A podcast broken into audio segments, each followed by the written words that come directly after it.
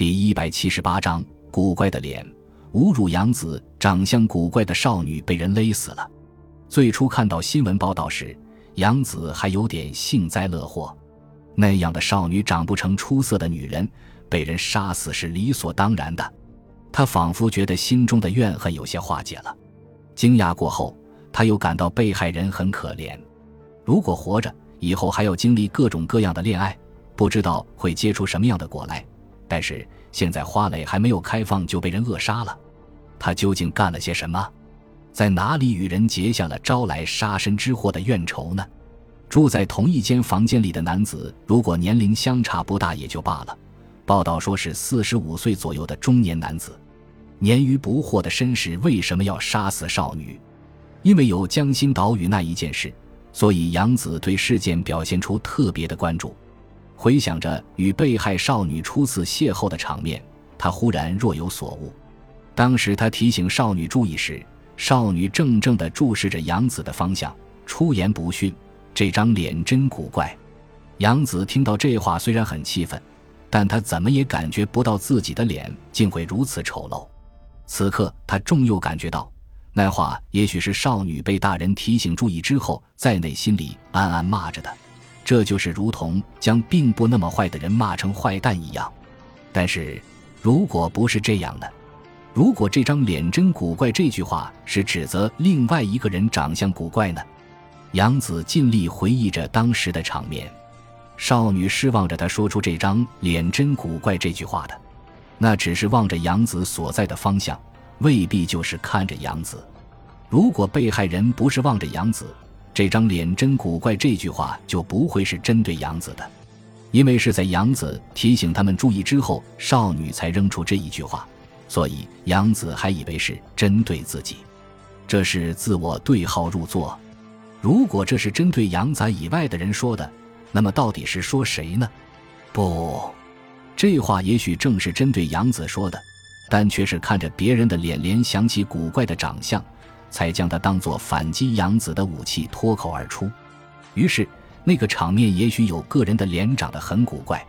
当时杨子的同伴都是地区文化团体里的成员，全都是标准长相，没有人会让人联想起“古怪”这个词。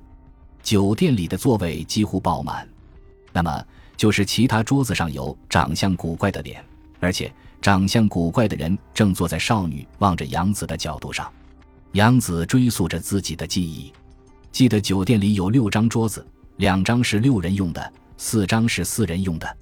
他们的摆放位置是这样的：少女们坐着的桌子是六人桌的，面对着安装在墙壁上的镜子；最临近的就是杨子他们坐着的四人用的桌子，背后有一张，夹着通道有两张，而且对面有一张六人用的桌子，面对着墙壁。杨子坐的位置离被害少女的位置最近，少女们被杨子提醒后，将目光都对着杨子，他们的目光同时也对着杨子他们背后位置的桌子。对了，当时那个男子杨子的记忆苏醒了。杨子他们一伙人走进酒店时，有个男子将物品放在杨子他们的座位上，在服务员的劝说下，才磨磨蹭蹭地将东西搬回自己的座位。那个男子的左右眉毛各剃去一半，那张脸长得如王朝时代的朝臣一般。他的位置处在杨子的背后，正是少女目光对着的方向。如果不是故意躲在杨子的身后，少女就应该看得到他的脸。当时那张脸就映在镜子上啊！杨子鲜明地回忆起当时的场面，镜子中照见正处在杨子身后的那位朝臣长相的男子。被害人的确看见了他的脸后，才联想起古怪的长相。不知道是被害人看着他的脸，将感觉到的话扔给了杨子，还是少女与他之间已经有着某种联系，借着杨子提醒他的机会，才谢愿说他长相古怪呢？杨子发现了一个事实：当被害人指责他长相古怪的时候，实际上那个长相古怪的人也在场。这是也许与事件无关。被害人称杨子这张脸真古怪，杨子的自尊心受到了很大的伤害。那人是男人，所以有人评论他的长相。男人不会像杨子那样气恼，但如果当事人非常介意自己的长相，受到的伤害也许比杨子更甚，而且会引发杀人动机。这会是真的吗？杨子慌忙打消了自己的念头。观赏焰火的那天晚上，离现在已经有两个多月了。男子被女人评头论足，会积怨这么长的时间吗？即使被害人从长相古怪的人身上联想起骂杨子的话，要将那长相古怪的人与凶手联系起来，这好像也太离谱了。少女尽管年轻，无疑已经做了一件令大人们也甘拜下风的事。逮捕凶手只是时间的问题。凶手无论出于什么动机杀人，都与自己毫无关系。杨子叮嘱着自己，在新宿署设立搜查本部以后。警方正式开始进行调查，不久便查明了被害人的身份，是被害人的父母看见报道找上门来的。被害人的名字叫迪原惠美，十七岁，在东京都内的私立女子高中读三年级。父母悲痛地哭诉着，女儿在读二年级时就与崇尚时髦的人结伙，常常不在家。我们劝他，他都当作耳边风。在旅馆里被发现的前三天。他与我们大吵一顿后，便离开家没有回来。我们心里都很着急，到他可能去的朋友和熟人家里四处寻找，都没有找到。如果再等一天还没有他的消息，我们就要向警察署提出搜寻申请。我们怎么也没有想到，竟然会发生这样的事。女儿虽然与不三不四的人交往，但绝不会与人结仇被杀死。向你们了解一些私人的事。你们女儿有没有特别亲近的男朋友？牛伟问。警察首先必须抓住凶手，因此牛伟打断了被害人父母痛失女儿的哭诉。讲起来真羞愧，我们对女儿的生活一无所知。女儿从一年前起就从不与我们交谈。我们觉得独生女儿不能过分宠爱。父亲在一家大企业里当科长，家庭生活非常宽裕，属于日本的中产阶层。外表看起来这是一个幸福而快乐的家庭，但是阻隔这个家庭的墙壁很厚很高，父母提供不出与女儿被杀有关的任何线索。警方调查了新宿歌舞会町一带的拉皮条业者，但一无所获。搜查的触角扩大到涩谷、池袋，但仍无线索。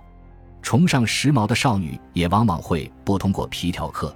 轻率地跟随主动搭讪上来的男人而去，侦破失去了具体的方向。尸体解剖大致证实了现场勘查的推测，被害人生前有性交过的痕迹，但体内没有检查出应该留有的精液，估计性交时是用避孕套的。被害人尽管只有十七岁，但身体却显示了他有过相当的性经历。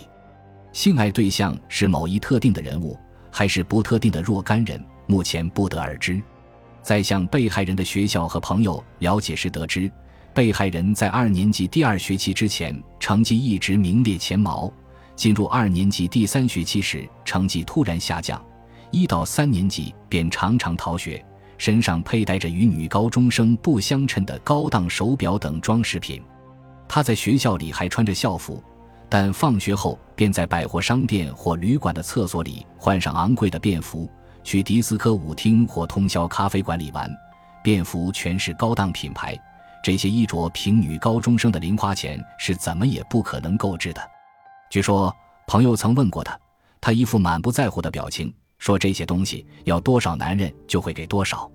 他渐渐地与学校的同学疏远了，与在游乐场所知识的时髦少女们混在一起，学校上课也不去了。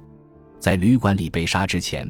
他几乎没有去过学校，他跌落在父母与学校、朋友之间皲裂的缝隙里，被栖息在谷底的恶魔吞噬了。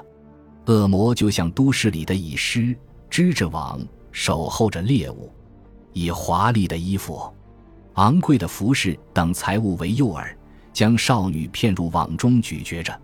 被害人的身边笼罩着浓厚的恶魔的气息。但父母和学校以及朋友们都不能保护被害人，牛伟感到非常遗憾。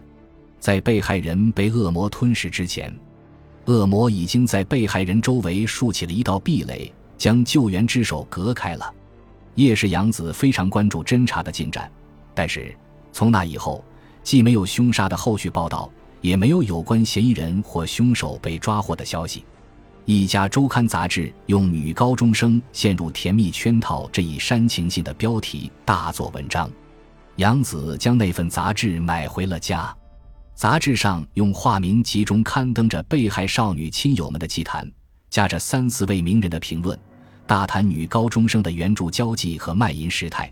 用周刊杂志特有的煽情性笔调大肆渲染。据杂志说，少女直到高中二年级的第二学期，成绩一直很优秀，为了升学还在外面上课。也许是在父母的期望和考试的重压之下，才朝着崇尚个性的方向逃避。感谢您的收听，喜欢别忘了订阅加关注，主页有更多精彩内容。